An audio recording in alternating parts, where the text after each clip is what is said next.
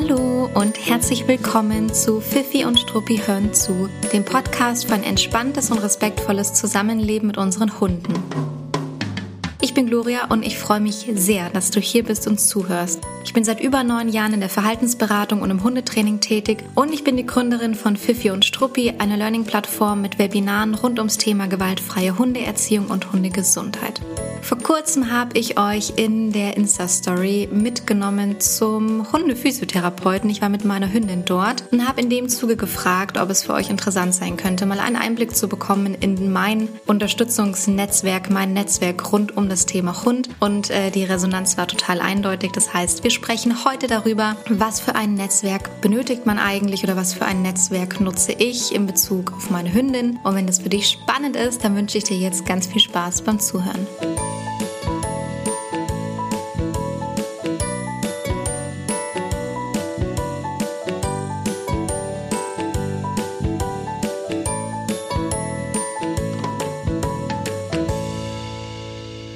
Sagt ja so schön, um ein Kind großzuziehen, braucht es ein ganzes Dorf. Und Und wir sprechen heute in der Podcast-Folge mal darüber, was braucht es denn eigentlich, um einen Hund nicht groß zu ziehen, sondern zu versorgen, zu betreuen? Was für eine Art von Netzwerk sollte man sich da aufbauen oder baut man sich im besten Fall auf? Welche Unterschiede gibt es da von Situation zu Situation? Und das machen wir heute an einem sehr konkreten Beispiel, nämlich an meinem. Ich erzähle euch ein bisschen oder sehr konkret, ja, besser gesagt, über das Netzwerk, das ich mir aufgebaut habe in Bezug auf meine Hündin, das Netzwerk, das ich nutze und vielleicht ja, gibt es, äh, birgt es die ein oder andere interessante Information für euch, beziehungsweise sage ich natürlich auch immer noch ein paar allgemeinere Worte dazu, ja, was so in seinem eigenen Hundenetzwerk vielleicht nicht fehlen sollte. Bevor wir gleich inhaltlich einstarten, möchte ich euch ganz kurz nur ankündigen, was in der nächsten Zeit so bei Fifi und Struppi passiert.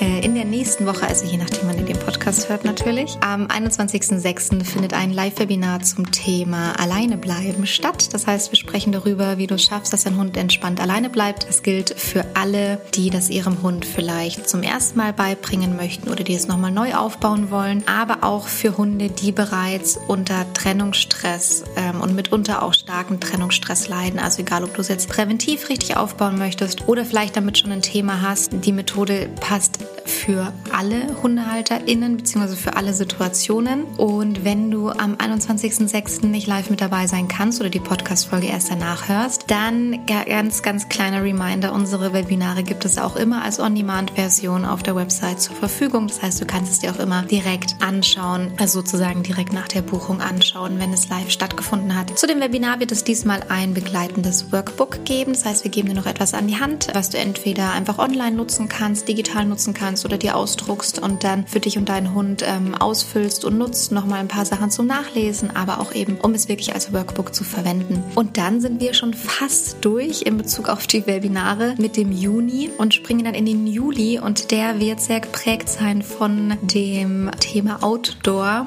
Naja, ganz passend zum Sommer natürlich. Und zwar werde ich selbst zwei Webinare geben im Juli zum Thema Rückruf und Aufmerksamkeit draußen und zum Thema Freilauf. Und alle weiteren Informationen findest du entweder in den Show Notes verlinkt oder bei uns auf der Website. Und wenn du da mit dabei sein möchtest, dann melde dich sehr gerne an. Na, ich habe gehört, dass es die beiden Webinare auch wieder als Bundle geben wird. Also wenn man es gemeinsam bucht, dann mit einer Preisvergünstigung. Und ich freue mich sehr, wenn du Lust hast, damit dabei zu sein. So, und jetzt gehen wir doch direkt inhaltlich wieder zurück zu unserem heutigen Thema. Das Netzwerk rund um das Thema Hund. Wie bin ich überhaupt darauf gekommen? Ja, das ist ja irgendwie etwas, was sich so ein bisschen sehr organisch aufbaut, so über das Hundeleben hinweg. Und dann äh, greift man eben auf die Kontakte zurück, die man sich da irgendwie aufgebaut hat und die man vielleicht auch benötigt in Bezug auf den eigenen Hund. Aber natürlich macht es auch Sinn, total Sinn. Ich merke das immer wieder, ein gewisses Netzwerk bereits im Voraus zu haben oder sich zu überlegen und ganz gezielt aufzubauen. Und das ist mir nochmal ganz besonders in den letzten Wochen und Monaten aufgefallen, eigentlich tatsächlich sogar seit letztem Dezember, das ist jetzt schon wieder ein halbes Jahr her, aber äh, in der Zeit seit letztem Dezember habe ich ganz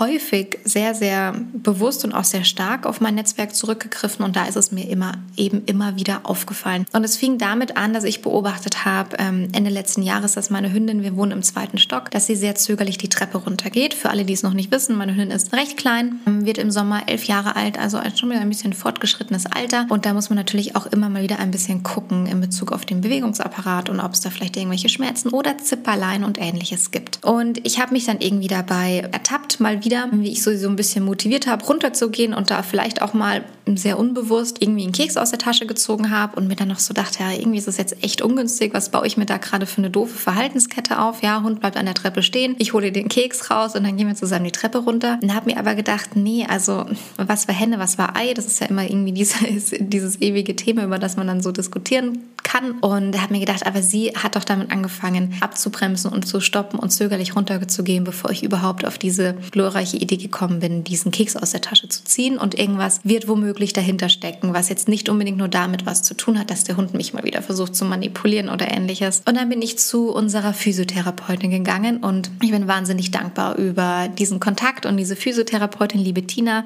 ganz liebe Grüße, falls du diese Folge hörst. Und habe mir eben einen Termin ausgemacht, ähm, die die Emma kennt die Physiotherapeutin schon aus unterschiedlichsten anderen Behandlungen und bin dann auch relativ zeitnah dort hingefahren. Wir haben die Emma einmal komplett abgetastet, untersucht und sie hat eine sehr gute Wellness-Massage bekommen und auch natürlich eine medizinische Behandlung. Es wurden Blockaden gelöst, es wurden zwei Blockaden gefunden und zwei Blockaden gelöst und das war so am Mittag, früher Nachmittag, glaube ich, war der Termin und die Hunde sind meistens nach so einer Stunde Physiotherapie, auch wenn es nur in Anführungszeichen Massage ist, sind die in der Regel echt müde. Und ich habe sie dann nur noch kurz pinkeln lassen und bin dann mit ihr eben nach Hause gefahren.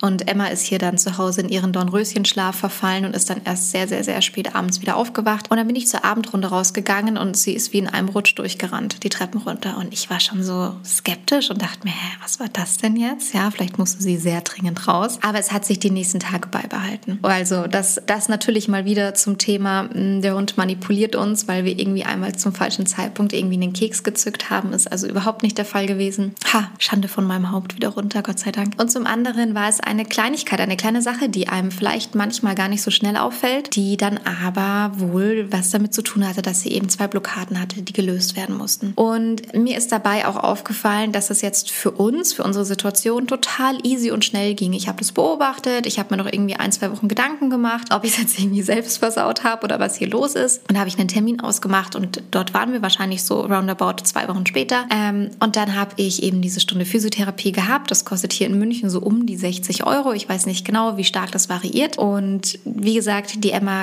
kennt die Therapeutin, die Emma kennt die Umgebung, kennt die Situation, hat das eigentlich dort sehr gut gefunden, was wir gemacht haben. Und danach ist sie wieder rund gelaufen. Also insgesamt super einfach, super easy, hat sich sehr, sehr schnell und gut angefühlt, konnte ich irgendwie sehr, sehr schnell wieder abhaken. Es wäre deutlich schwieriger geworden, die ganze Situation. Und das ist mir eben dann erst aufgefallen, wenn ich mich bei Verdacht erst einmal hätte umschauen müssen, ja, ist es wirklich was mit dem Bewegungsapparat? Hm, irgendwie stoppt sie an der Treppe. Wenn man dann nicht schon mit einem Physiotherapeuten im Austausch ist oder schon mal war, dann geht man vielleicht zuerst zum Tierarzt, seine Tierärztin. Dann kann es sein, dass der Hund dort abgetastet wird und vielleicht wird gar nichts gefunden, weil die vielleicht auch nicht so stark spezialisiert sind wie jetzt jemand, der sich eben mit Physiotherapie extrem gut auskennt. Also muss nicht sein, kann sein. Das heißt, man hätte hier vielleicht sogar schon noch einen Step dazwischen gehabt und dann äh, müsste man sich erstmal jemanden suchen, bei dem man in die Physiotherapie gehen kann. Der Hund muss vielleicht denjenigen erst kennenlernen. Man weiß nicht, ob der Hund sich von allen Fremden einfach so anfassen und durchmassieren lässt, ob sich die Blockaden direkt auflösen lassen und so weiter und so weiter. Und da habe ich mir noch gedacht, ach Wahnsinn, es wäre in einer anderen Situation mit einer anderen, mit einem anderen Netzwerk oder mit einem fehlenden Netzwerk deutlich schwieriger gewesen, diese Kleinigkeit, die ich jetzt eigentlich ihr, also meiner Hündin Gutes tun konnte und auch äh, meinem Fragezeichen im Kopf irgendwie super easy auflösen konnte. Und das war eigentlich so ein bisschen der erste Punkt, bei dem ich darüber nachgedacht habe oder mir eben sehr bewusst geworden ist, wie toll und privilegiert es ist, ein gutes Netzwerk zu haben. Und deswegen habe ich in dem Zuge angefangen, mein Netzwerk für den Hund nachzudenken. Und es ist nicht übertrieben groß. Es ist eigentlich, finde ich, sogar, also es fühlt sich für mich relativ klein an, aber total ausreichend. Wenn ich es jetzt aber aufliste, ist mir schon auch aufgefallen, das sind schon, es ist schon kein super kleines Netzwerk, ja. Aber es fühlt sich für mich nicht übertrieben groß an. Und für unsere individuelle Situation ist es eben total ausreichend und das möchte ich euch heute eben ein kleines bisschen näher bringen. Mit der Physiotherapie sind wir jetzt schon eingestiegen. Ähm, da kann ich jetzt schon fast ein kleines Häkchen dran setzen. Aber es hat mich in den letzten Jahren hat mich die Physiotherapie total begleitet hat. Und das Interessante ist, obwohl meine Hündin weder eine starke Verletzung hatte, noch eine Diagnose in Bezug auf ihren Bewegungsapparat, sondern es ging tatsächlich immer um alltägliche, eher kleinere Zipperlein, nennen wir es mal so, die trotzdem aber einen großen Unterschied gemacht haben. Also Blockaden, Verspannungen, Fehlbelastungen oder ähnliches. All das wurde schon in Teilen behandelt. Und was ich auch mal unterstützend, ich habe die Physiotherapie auch unterstützend genutzt, als Emma abnehmen musste. Da sind wir aufs Unterwasserlaufband gegangen mit der kleinen Maus und das hat extrem gut funktioniert, um Muskeln aufzubauen und auch um ein bisschen Gewicht zu reduzieren. Und das hat der ganzen Diät wirklich einen absoluten Boost verschafft. Ich bin nämlich davor etwas verzweifelt. Genau, ähm, dafür habe ich es auch genutzt und da waren wir aber relativ häufig in Folge dort. Also das muss man dann schon teilweise auch relativ häufig und engmaschig machen, damit das auch funktioniert oder damit das eben auch gut genutzt werden kann. Ähm, bei einer Freundin von mir, einer befreundeten Hundetrainerin aus München, ist es ähm, aktuell übrigens auch eine ganz spannende Situation gewesen. Ähm, die hat sich schon ja die letzten Monate eigentlich immer wieder gefragt. Eigentlich geht es sogar schon länger, finde ich, ein zwei Jahre immer wieder gefragt, warum ihre Hündin manchmal oft so schleichend und langsam wird auf Spaziergängen. Das ist eigentlich gar nicht ihre Art und es ist wirklich nur das Alter. Das war irgendwie eigentlich ja hat es auch nicht der Hündin entsprochen und der Situation entsprochen und dann wurde zuerst eine Problematik an der Bauchspeicheldrüse festgestellt. Es wurde eine Anaplasmose-Diagnose festgestellt, also zwei ganz also zwei typische Diagnosen, die man beim Tierarzt oder der Tierärztin eben bekommt. Und es ist, hat sich trotzdem auf einem Pendel, äh, auf einem Level eingependelt, das nicht zu 100 Prozent zufriedenstellend war. Und dann ist sie eben auch zur Physiotherapie gegangen und dort wurde festgestellt, dass die Hündin Verklebungen hat. Also hm, was bei Menschen so eine Faszientherapie ist, so habe ich mir das sagen lassen, ist, war das eben auch ähnlich die Behandlung beim Hund. Und siehe da, nach ein paar Wochen Physiotherapie ist diese Hündin wie absolut ausgewechselt und ich habe es mit eigenen Augen gesehen. Ja. Ähm, da muss man aktuell ein sehr, sehr gutes Auge auf sie haben, wenn man die ohne Leine laufen lässt, weil die so voll Power und Freude und Motivation ist, dass sie sehr, sehr gerne auch in einem weiteren Radius abzischt. Und das war zum Beispiel auch etwas, was am Ende halt durch die Physiotherapie aufgedeckt und gerichtet wurde. Und auch in meiner Erfahrung als Verhaltensberaterin schicke ich sehr, sehr häufig Hunde und Halterteams ja, zur Physiotherapie. Genau. Dann springe ich doch direkt gleich mal zum zweiten Punkt und das ist natürlich das offensichtlichste. Es ist ein normaler Tierarzt oder Tierärztin, also eine Tierarztpraxis. Normal in Anführungszeichen gemeint, das meine ich nicht wertend, sondern ähm, das ist eine Praxis, die hier bei mir recht nah ist, vor kurz, also direkt vor Ort ist. Ähm, wir sind ja vor zwei Jahren umgezogen innerhalb von München und bis zu dem Umzug wohnten wir tatsächlich 50 Meter entfernt von dieser Praxis, also wirklich absolut vor Ort. Jetzt ist es ein bisschen weiter, aber überhaupt kein Thema, irgendwie vier, fünf Kilometer. Und jetzt habe ich aber jüngst gehört, dass die Praxis sich aufgelöst hat. Naja, da muss ich mich jetzt auch mal wieder umschauen. Aber auch hier, ähm, ihr werdet das gleich sehen, wenn ich die restlichen Posten in meinem Netzwerk durchgehe, auch hier habe ich total gute Möglichkeiten, auf eine andere Praxis auszuweichen. Genau, also bei einem normalen Tierarzt, wie gesagt, ich meine das nicht wertend, sondern tatsächlich dem mal, Alltags, Alltagspraxis, alltägliche Praxis nehmen, vielleicht so, finde ich es ganz wichtig, darauf zu achten, wie sind die Sprechzeiten, Passt es zu dem eigenen Lebensstil, zum Lebensablauf, zum Alltag, zum Job? Das ist natürlich super ungünstig, wenn man einfach nie wirklich zu den Sprechzeiten gehen kann, weil man weiß, ich musste eigentlich die ganze Zeit immer im Büro sein. Und jetzt bei der Praxis war es zum Beispiel so, dass die auch abends relativ lange offen hat und samstags, was mir total äh, entgegengekommen ist, weil ich ja viele Jahre auch ganz normal im Bürojob gearbeitet habe und dann nicht einfach, äh, nicht so einfach immer raus konnte. Genau, also vor Ort gut zu erreichen, Sprech Sprechzeiten gut zu erreichen und natürlich muss man auch mit den Menschen dort gut zurechtkommen, ist ja ganz klar. Und der Hund irgendwie auch, ja, in Anführungszeichen gerne dort sein. Das ist ja bei äh, Tierarztpraxen nicht immer so wirklich der Fall. Aber man muss insgesamt ein gutes Gefühl haben, wenn man so für die alltäglichen Themen dort eben hingehen möchte. Impfungen vielleicht, Entwurmungen, andere Medikamente, die man benötigt, ähm, kleinere Untersuchungen und so weiter und so weiter. Und dann kann es sich natürlich als Ergänzung dazu einfach an oder bietet es sich natürlich als Ergänzung dazu an, noch ähm, andere Spezialisten, Spezialistinnen zu haben in Bezug, in Bezug auf die Gesundheit des Hundes. Je nachdem, und das ist jetzt sehr individuell, was der jeweilige Hund unbedingt benötigt. Bei uns sind es die Zähne gewesen. Also meine Hündin hat keine schlechten Zähne, aber also keine von außen betrachtet schlechten Zähne, aber genetisch bedingt eine ganz, ganz schlechte Zahnstruktur, beziehungsweise wissen nicht ganz genau, woher es kommt. Aber am Ende kam irgendwann mal raus, nach einer leider längeren Prozedur, dass sie ganz viele Brüche in den Zahnhälsen, Zahnwurzeln und insgesamt im ganzen Zahnmaterial hatte. Ich weiß gar nicht, ob man das so nennt, aber es waren eben Frakturen überall zu erkennen. Und ähm, wir haben das relativ spät leider erst mitbekommen, dass ähm, man eben vorhersehen konnte, welche Zähne da irgendwann ausfallen werden. Bei uns war es einfach über zwei, drei Jahre so, dass immer mal wieder Zähne angefangen haben zu wackeln. Dann wurde sie in Narkose gelegt und dann wurden immer so, keine Ahnung, zehn Zähne gezogen. Also richtig viel, die eben locker waren dann. Und dann war es wieder ein halbes Jahr bis Jahr gut, bis man wieder weitere Zähne gesehen hat, die wackeln und so weiter. Bis wir zu einer Praxis kamen, die auf Zahnmedizin spezialisiert ist. Auch hier aus München, total praktisch, auch relativ nah vor Ort. Zufall, aber sehr angenehm. Und die hat sich die ganzen alten Röntgenbilder aus der Tierklinik, bei der ich war, angeschaut und hat gesehen, bei allen Zähnen, die gezogen wurden, wäre ihr von Anfang an klar gewesen, dass die anfangen werden zu wackeln und dass man die entnehmen muss. Das heißt, man hätte wahrscheinlich aus drei OPs eine machen können oder, naja, sagen wir mal mindestens eine wenigstens sich schenken und sparen können, äh, weil man, weil sie von Anfang an gesehen hatte, äh, welche Zähne problematisch sein werden aufgrund der Bilder und sie konnte eben zurückverfolgen. Bei jedem einzelnen Zahn, der angefangen hat zu wackeln und ausgefallen ist, konnte sie zurückverfolgen, woher das kam, ähm, dass das eben schon angelegt war oder sichtbar war. Und dann haben wir alle anderen, also alle übrigen Zähne entfernt, die eben auch so aussahen, irgendwo eine Fraktur hatten. Und seitdem, das ist jetzt glaube ich auch schon wieder, jetzt muss ich kurz nachdenken, sicherlich drei Jahre her, vielleicht sogar vier, seitdem ist das Thema wirklich absolut durch und wir haben total Ruhe mit dem Zahnthema, was natürlich ähm, wahnsinnig gut ist, aus unterschiedlichsten Gründen. Also diese Zahn-OPs sind zum einen natürlich nicht günstig, zum anderen ist es für den Hund sehr belastend, äh, Zahnschmerzen zu haben, aber auch die Vollnarkosen und die Eingriffe zu bekommen und dann natürlich auch bei einem fortgeschrittenen Alter. Diese Praxis, die auf Zahnmedizin äh, spezialisiert ist, die ist auch äh, meiner Meinung nach eine der besten, die, die die gibt, die macht eine der besten äh, Vollnarkosen aus äh, München, wenn ich das so sagen darf.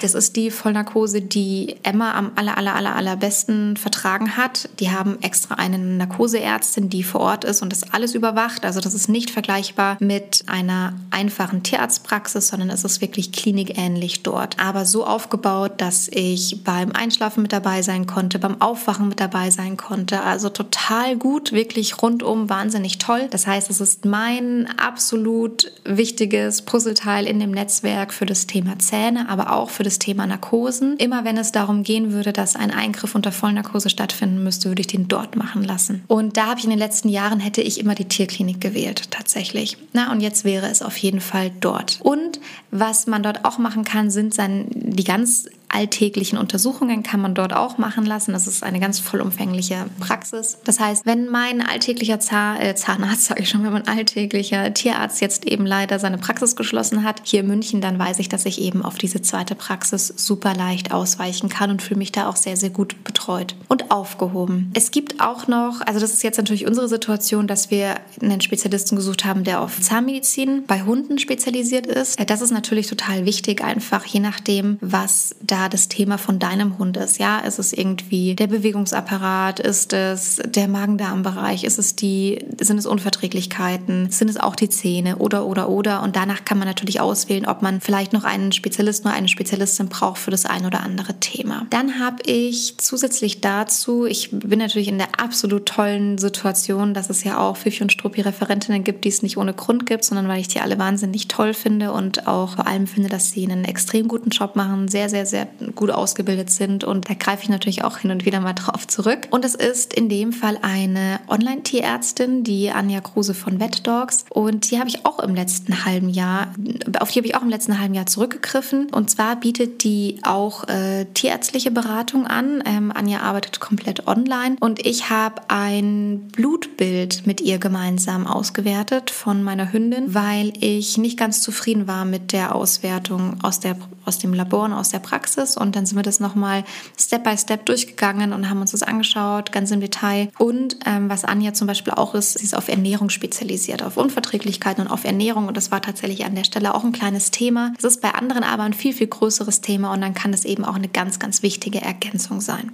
Genau, das heißt, ich habe tatsächlich eigentlich zwei Tierarztpraxen vor Ort. Eine hat jetzt leider geschlossen, die andere ist auf Zahnmedizin spezialisiert und dort würde ich hingehen, wenn es um Narkosen geht. Und zusätzlich habe ich eine Online-Tierärztin, bei der ich auch immer mal wieder Beratungsleistungen in Anspruch nehme und buche, wenn es darum geht, dass ich vielleicht selber einfach mehr erfahren, mehr wissen möchte, mit mehr Zeit etwas besprechen möchte, Alternativen gerne hören möchte und so weiter und so weiter. Das war so die medizinische Komponente. Was man vielleicht noch mit aufführen kann, das ziehe ich jetzt einmal vor das hatte ich hier in meinen Notizen so als letzten Punkt noch mit reingeschrieben, aber es passt gerade zum Thema Gesundheit natürlich ganz stark. Ich finde es immer auch ganz wichtig, wenn man weiß, welche Notfallpraxis oder Notfalltierklinik, also im besten Fall mit einem 24 Stunden, mit einer 24 Stunden Sprechstunde es in der Nähe gibt. Und die Nummer würde ich mir immer auch einspeichern. Die hätte ich immer parat, irgendwo mit einer Adresse auf dem Zettel oder ähnliches, dass man auch, wenn es wäre, wenn man unterwegs ist, mal schnell in ein Taxi springen kann und sich hinfahren lassen kann oder dass man eben direkt anrufen und sich anmelden kann, dass man nachts weiß, wo man hinfahren würde, wenn irgendwas wäre. Das finde ich ja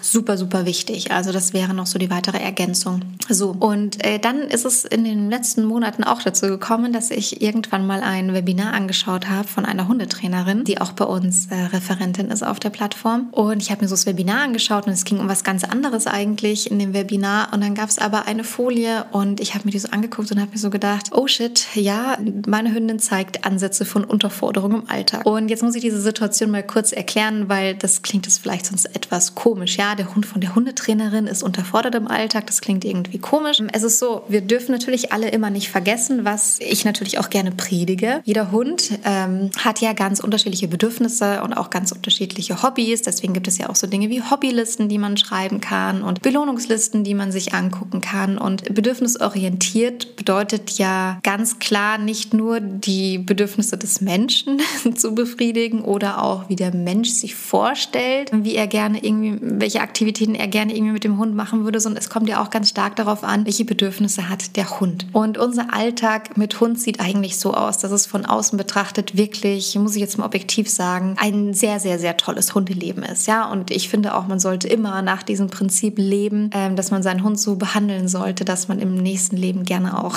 gerne auch sein eigener Hund werden, werden möchte, werden, werden würde, werden könnte. Und von außen betrachtet ist das Leben meiner Hündin wirklich ein sehr traumhaftes Leben. Ja, wir leben am ja, Stadtrand ist jetzt ein bisschen zu viel gesagt, das ist es nicht ganz, aber wir wohnen in einer recht ruhigen Gegend in der Stadt, direkt neben einem Park. Dahinter sind Freilaufwiesen und so weiter. Wir haben ein Auto, mit dem wir wegfahren können, rausfahren können, Ausflüge machen können. Der fehlt es wirklich an eigentlich gar nichts. Eigentlich gar nichts. Die darf lange schnüffeln, die darf viel gucken, die darf in ihrer Geschwindigkeit Dinge machen. Darf, eigentlich darf sie sowieso meistens, was sie irgendwie möchte. Aber eine Sache ist wirklich zu kurz gekommen und da muss halt auch ich mich an meine eigene Nase packen. Und zwar die ja, geistige Auslastung im ganz konkreten Sinne von Tricks machen, Tricks üben, Beschäftigungen gemeinsam mit mir, Signalaufbau und so weiter. Und ich habe immer einen ganz, ganz großen Fokus gelegt auf, die darf schnüffeln und die darf einer Mäusespur hinterher und die darf gucken und die darf sich im Gras wälzen und die darf durch die Natur streifen und so weiter. Und das findet sie auch sehr, sehr toll. Aber es ist eine Komponente ein bisschen in den Hintergrund getreten und das ist einfach Interaktion mit mir gemeinsam, mit Tricks, Signalaufbau und ähnlichem. Und wenn ich zurückdenke,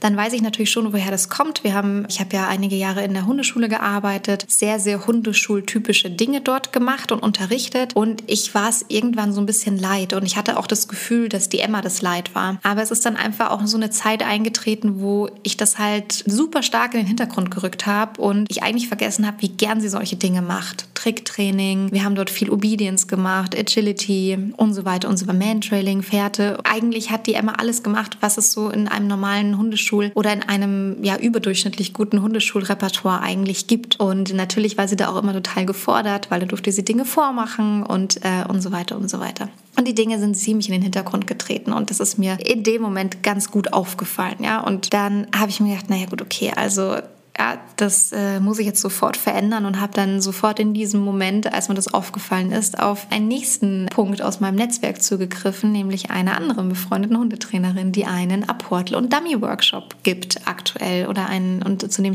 damaligen Zeitpunkt eben angefangen hat zu bewerben. Und ich habe also eine Nachricht geschrieben und gesagt, ey, hast du noch einen Platz frei in deinem Dummy- und Apportel-Workshop? Ich steige sofort mit ein, die Emma ist total unterfordert. Ich habe es ich jetzt begriffen, ja, sie ist total unterfordert in ihrem, in ihrem Alltag, beziehungsweise es fehlt ihr halt halt einfach genau diese Komponente. Und dann habe ich den gebucht und ja, siehe da, Emma ist natürlich sehr, sehr happy mit dabei jetzt irgendwie. Also apportieren kannte sie schon, aber es wurde jetzt noch ein bisschen strukturierter aufgebaut und da freut sie sich sehr über diese, über dieses neue gemeinsame Hobby. So.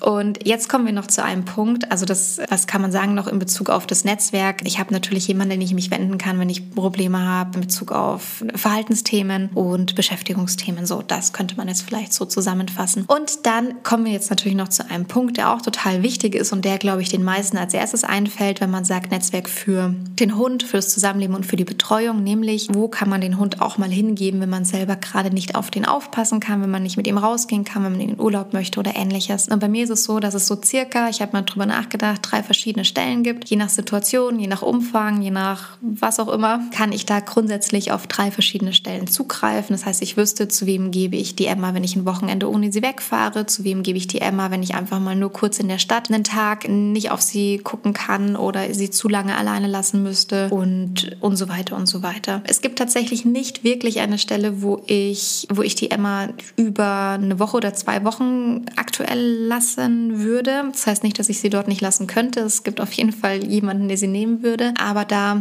wäre ich nicht so zu 100% happy damit, sie wirklich längere Zeit am Stück dort zu lassen. Es ist aber bei uns auch aktuell nicht die Situation. Ich nehme sie halt mit in Urlaube und ähnliches. Aber das ist die Betreuungssituation bei uns. Also es gibt drei verschiedene Stellen, Minimum. Ja, es gibt natürlich auch noch irgendwie Freunde und Familie, die auch in Notfällen immer auf die Hündin, auf den Hund, auf die Hündin aufpassen würden. Aber so, es gibt so drei ganz klassische Stellen, auf die ich da gerne mal zurückgreife. Warum sollten das im besten Fall mindestens zwei, wenn nicht sogar drei verschiedene Stellen sein? Ähm, es kann einfach sein, dass die Betreuungsstelle, die man sich am Anfang abgesprochen hat oder überlegt hat ähm, oder im Kopf hatte, dass die vielleicht keine Zeit hat, Aufnahmestopp hat, krank geworden ist oder ähnliches. Also es macht immer Sinn, natürlich mehr als nur eine Stelle zu haben, auf die man da im Notfall oder auch bei alltäglichen Betreuungsengpässen äh, zurückgreifen und, äh, und darauf ausweichen kann. Und mit diesem Netzwerk, hoffe ich habe niemanden vergessen, fühle ich mich rundum tatsächlich richtig, richtig gut betreut und auch sehr, sehr gut versorgt. Ich wüsste, an wen ich mich wenden kann, wenn etwas mit meiner Hündin ist oder wenn ich etwas optimieren möchte. Wenn es,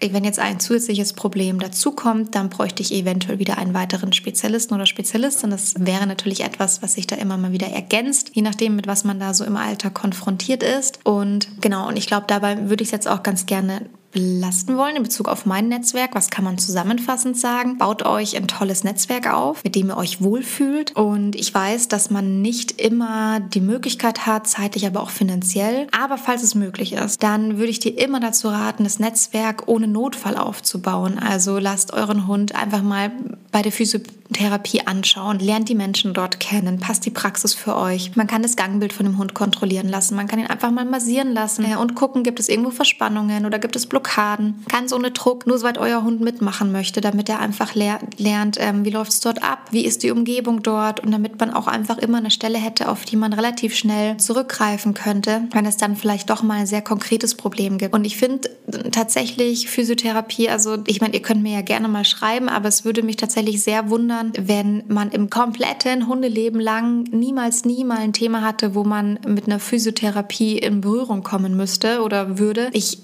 sehe das Thema mittlerweile tatsächlich sehr, sehr sensibel. Würde mittlerweile auch mit einem jungen Hund, der im Spiel stark überrannt wurde oder ähnliches, auch immer zur Physiotherapie gehen und das nachbehandeln lassen, weil sich einfach so, so viele Probleme darauf aufbauen, darauf fußen, dass die Hunde Schmerzen haben und äh, Probleme haben haben im Bewegungsapparat.